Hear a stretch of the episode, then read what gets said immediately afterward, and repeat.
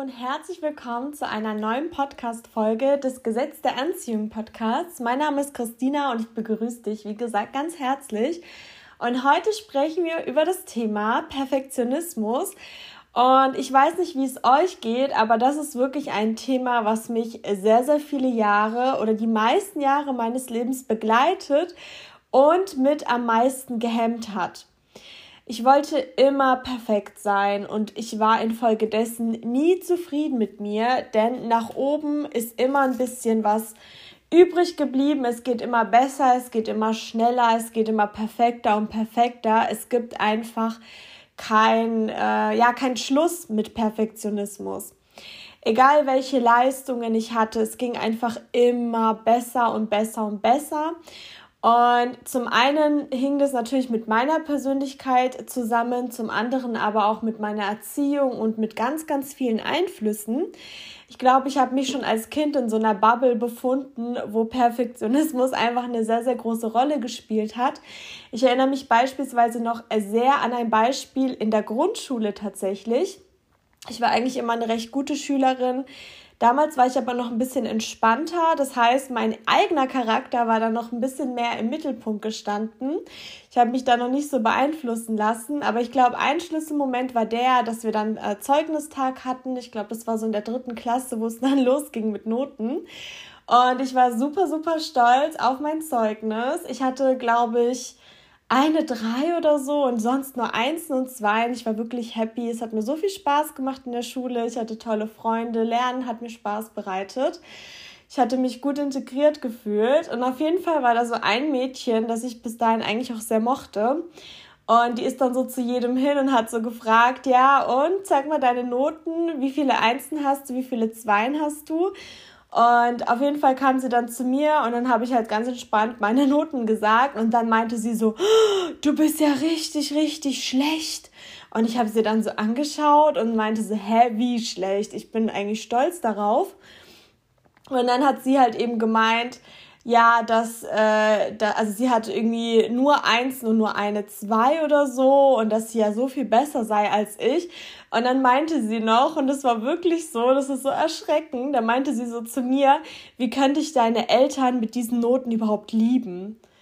Und ich hatte als Kind dann damals irgendwie gesagt, so ja, meine Eltern lieben mich, weil ich so bin, wie ich bin und es hängt nicht an Noten. Tut mir echt leid für dich. Aber innerlich hat mich das dann schon irgendwie getroffen. Und wenn ich heute so als erwachsene Christina an diese Situation zurückblicke, finde ich das total sub, sub, sub, sub, Subjekt. Nein, mir ist das total suspekt, weil ich mir so denke, das arme Mädchen, das hat sie ja dann von ihren Eltern mitbekommen dieses, ja, dieses Perfekte, dieses Perfektionismus. Und bei mir war es dann tatsächlich so, als ich dann äh, ja mit ein bisschen mulmigem Gefühl dann irgendwann nach Hause gekommen bin, hatte ich dann tatsächlich sogar Ärger wegen meinem Zeugnis bekommen. Und ich glaube, ab da hat sich dieses Thema Perfektionismus auch in ähm, ja in Noten in der Schule und so weiter gezeigt. Also auch wenn ich zum Beispiel äh, gute Noten hatte, ne, es ging immer besser, aber es hat sich auch komischerweise darin gezeigt, dass äh, wenn ich wusste, ich habe mich nicht so gut vorbereitet, dass es nicht perfekt wird, keine Eins, dass ich einfach gesagt habe, ja egal, ich mache einfach gar nichts, egal ob es jetzt eine 5 oder 6 wird. Also es hat sich wirklich in kompletten Extremen wiedergespiegelt. Entweder ich war sehr gut oder ich war sehr schlecht, was ich auf jeden Fall auch darauf, darauf äh, zurückführe ich konnte es wirklich nie genießen, egal wie gut ich war. Äh, ich habe äh, wirklich immer an die nächste Prüfung gedacht äh, und wenn ich schlecht war, habe ich dann gedacht, boah, also ich habe mir quasi selber Steine in den Weg gelegt, dass ich dann wirklich bei der nächsten Prüfung wieder perfekt sein muss. Und im Studium, äh, ja, ganz zu schweigen, als ich dann schon erwachsen war, ich wollte wirklich immer, immer die besten Noten, ich wollte die Beste sein und ja, ich wollte in allem einfach nur perfekt sein. Und dadurch, dass man halt äh, das Thema Perfektsein oder Perfektion eigentlich nie erreichen kann, oder ich konnte es zumindest nie genießen, habe ich mich regelrecht echt selbst gehasst. Also diese Perfektion oder diese, dieses Streben nach Perfektion ist halt wirklich auch in anderen Bereichen rausgekommen. Es kam zu Wechselwirkungen. Also vom Charakter her beispielsweise war ich immer angespannt, ich war total unlocker, ich wollte immer perfekte Antworten geben und äh, ich war wirklich immer unter Spannung. Die äh, Leute oder meine Lieben damals haben immer gesagt, entspann dich mal, sei doch mal entspannt. Aber ich war wirklich wie auf der Flucht. Ich war immer angespannt, dass aus dem Nichts irgendwas kommt, was mich vielleicht aus der Bahn wirft.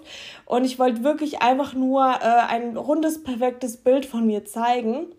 Und heutzutage, die Leute, die mich neu kennenlernen oder was auch immer, die sagen zu mir, ich wäre der gechillteste Mensch auf der Welt und bin total locker und entspannt. Und wenn man das mit meinem alten Ich oder früheren Ich vergleicht, merke ich einfach, was sich da für eine Entwicklung getan hat und dass ich jetzt auch sehr, sehr viel glücklicher bin. Und das ist halt auch ein Impuls an euch, dass wenn ihr euch irgendeine Charaktereigenschaft wünscht oder euch irgendwas an euch nervt, dass ihr das definitiv verändern könnt. Und das Thema Perfektionismus hat mich beispielsweise auch beim Thema Aussehen begleitet. Ich fand mich auch nie schön, egal wie viele Komplimente ich bekommen habe. Ich habe oft sogar gedacht, dass die Leute mich verarschen oder dass die irgendwas von mir möchten und es nicht ernst meinen. Und ich habe mich auch immer verglichen, nicht mit mir selbst, nicht mit meinem alten Äußeren, also gerade was vielleicht irgendwelche sportlichen Erfolge oder so angeht. Ich habe mich auch nicht mit ganz normalen Menschen verglichen. Nein, ich wollte ja perfekt sein. Ich habe mich immer mit gefotoshoppten Models verglichen. Aber auch nicht irgendwie, äh, wenn ich jetzt ein Model schön fand, dass ich mich mit allen Bildern verglichen habe, sondern ich habe wirklich nur eins, zwei bestimmte Bilder, die aus einer bestimmten Perspektive, die für mich auch perfekt war, äh, geschossen wurden verglichen, was ja auch nochmal super, super unrealistisch ist, weil wir sind alles nur Menschen, wir sehen alle ganz normal aus.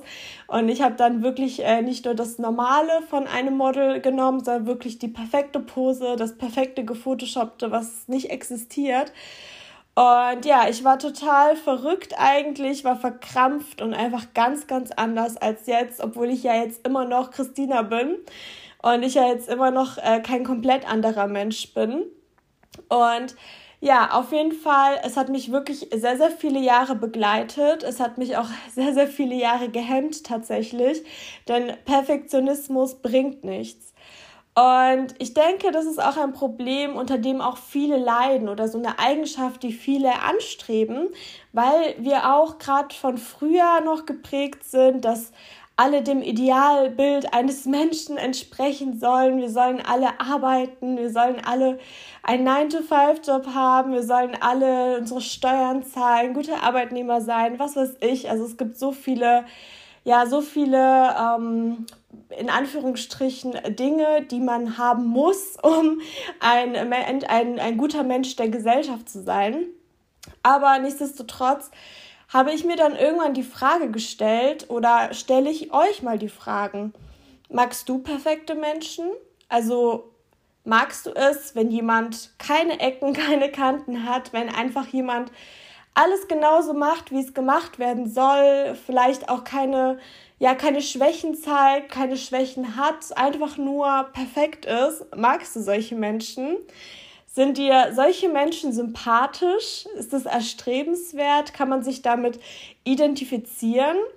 Würdest du mit so einem Menschen gerne um die Häuser ziehen, lachen, einen ganzen Tag verbringen oder würdest du nicht lieber einen Menschen vorziehen, der offen zu seinen Schwächen zeigt, sich selbst nicht so ernst nimmt und einfach positiv durchs Leben geht? Und die wichtigste Frage ist, wer bestimmt denn überhaupt, was perfekt ist? Also wollen wir uns wirklich einem Bild unterordnen, was irgendjemand vor irgendwelchen Jahren bestimmt hat oder was vielleicht gar nicht mehr in die heutige Zeit passt. Und für mich war das größte Learning, was ich gemacht habe, also es war natürlich wie immer ein Prozess, aber ich habe beschlossen irgendwann, dass ich nicht mehr perfekt sein möchte, sondern dass ich ich selbst sein möchte. Und zwar in jeder Sekunde meines Lebens. Und es ist mir wirklich mittlerweile so ziemlich egal, ob das jemandem gefällt oder nicht. Weil ich weiß auch durch das Gesetz der Anziehung, dass nur wenn ich ich selbst bin, nur wenn ich nach meinen Werten, nach meinen Vorstellungen lebe, auch die Menschen anziehe, die zu mir passen. Weil wenn ich mir so überlege, welche Menschen ich damals angezogen habe, als es bei mir so ganz schlimm war mit dem Thema Perfektionismus und so weiter, also es gab natürlich trotzdem noch die Menschen, die nach wie vor in meinem Leben sind, die auch zu mir passen. Und da, dadurch, dass ich ja immer noch irgendwo der gleiche Mensch bin und trotzdem noch meine Charaktereigenschaften und mein wahres Ich immer rausgeblitzt ist, aber die Menschen, die keine Rolle mehr spielen und damals schon, die ich durch meinen Perfektionismus angezogen habe oder die mich dann irgendwie anziehend fanden, die, die ich aber wiederum nicht anziehend fand, die haben gar nicht zu mir gepasst. Also wirklich, wenn, wenn ihr wirklich die Menschen anziehen wollt, die zu euch passen, die eine Bereicherung in eurem Leben darstellen, dann müsst ihr wirklich ihr selbst sein. Und nur ihr selbst bestimmt, was perfekt ist. Und für mich ist es perfekt, wenn ich mich einfach nur wohlfühle und wenn ich einfach ich selbst bin. Und selbst wenn ich eine Rede vor tausend Leuten halten würde und alle finden mich doof, dann ist einfach meine Erkenntnis, wenn ich mich in dem Moment, wie ich selbst gefühlt habe, dass diese Leute nicht zu mir passen.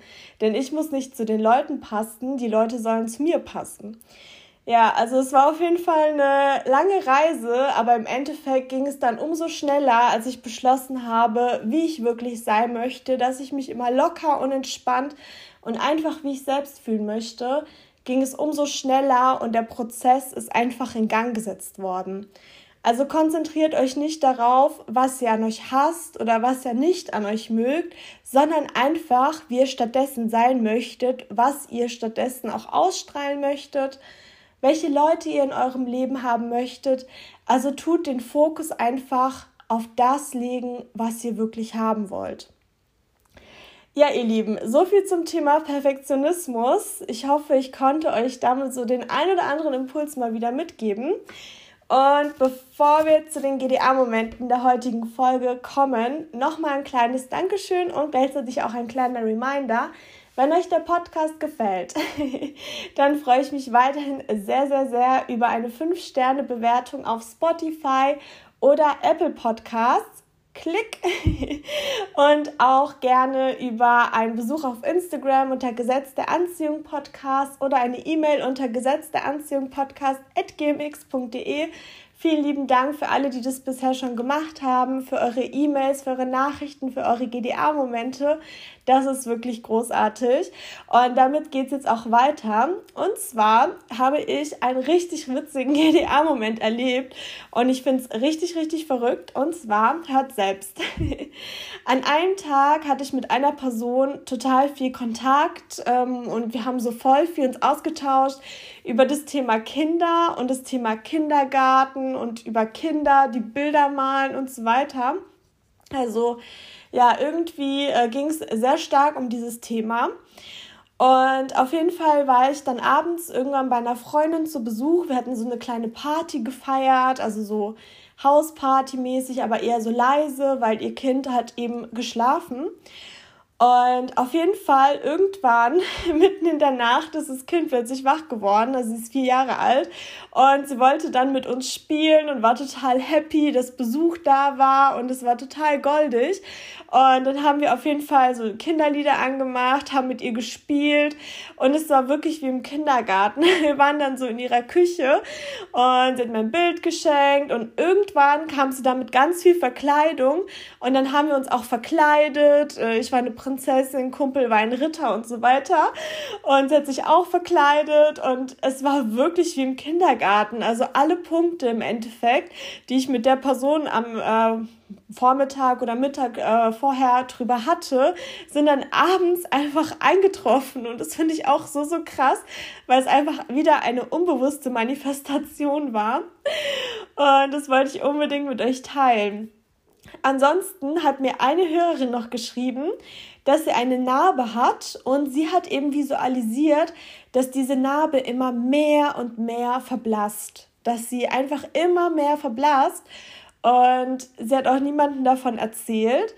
Und irgendwann hat dann ihr Freund sie darauf angesprochen, dass ihre Narbe viel blasser geworden ist. Und das von selbst. Und das finde ich auch so, so krass, weil erst als sie es dann eben visualisiert hat, ist das Ganze verblasst und ohne dass sie es erwähnt hat, hat er sie eben darauf angesprochen und das finde ich auch so, so inspirierend und ja, hat mich auch sehr gefreut, dass du das mit uns geteilt hast. Und eine weitere Hörerin hat uns auch geschrieben und zwar, sie war in einem Laden und sie hat äh, so richtig schöne Blumentöpfe gesehen, die sie auch toll fand, hat sie aber noch nicht gekauft, aber war mega inspiriert. Und einen Tag später hat ihre Chefin ihr dann auch einen Blumentopf, also was ähnliches geschenkt mit Kräutern drin. Und das fand sie so, so witzig. Und das Witzige ist auch, dass sie dann an dem Tag noch gedacht hat, dass sie sich mal wieder ein neues Kartenspiel kaufen möchte. Und Einen Tag später, nach dieser Blumentopf-Geschichte, hat ihre Chefin dann wiederum ihr ein Kartenspiel geschenkt. Also zack, zack, alles, was sie wollte. Sie hat genau die richtige Energie gehabt, hat sie das dann direkt erhalten. Und das finde ich so, so krass und so schön. Vielen lieben Dank für die Zusendung eurer GDA-Momente. Und jetzt, bevor es zum Ende der Folge geht, kommt natürlich mal wieder die Frage der Woche.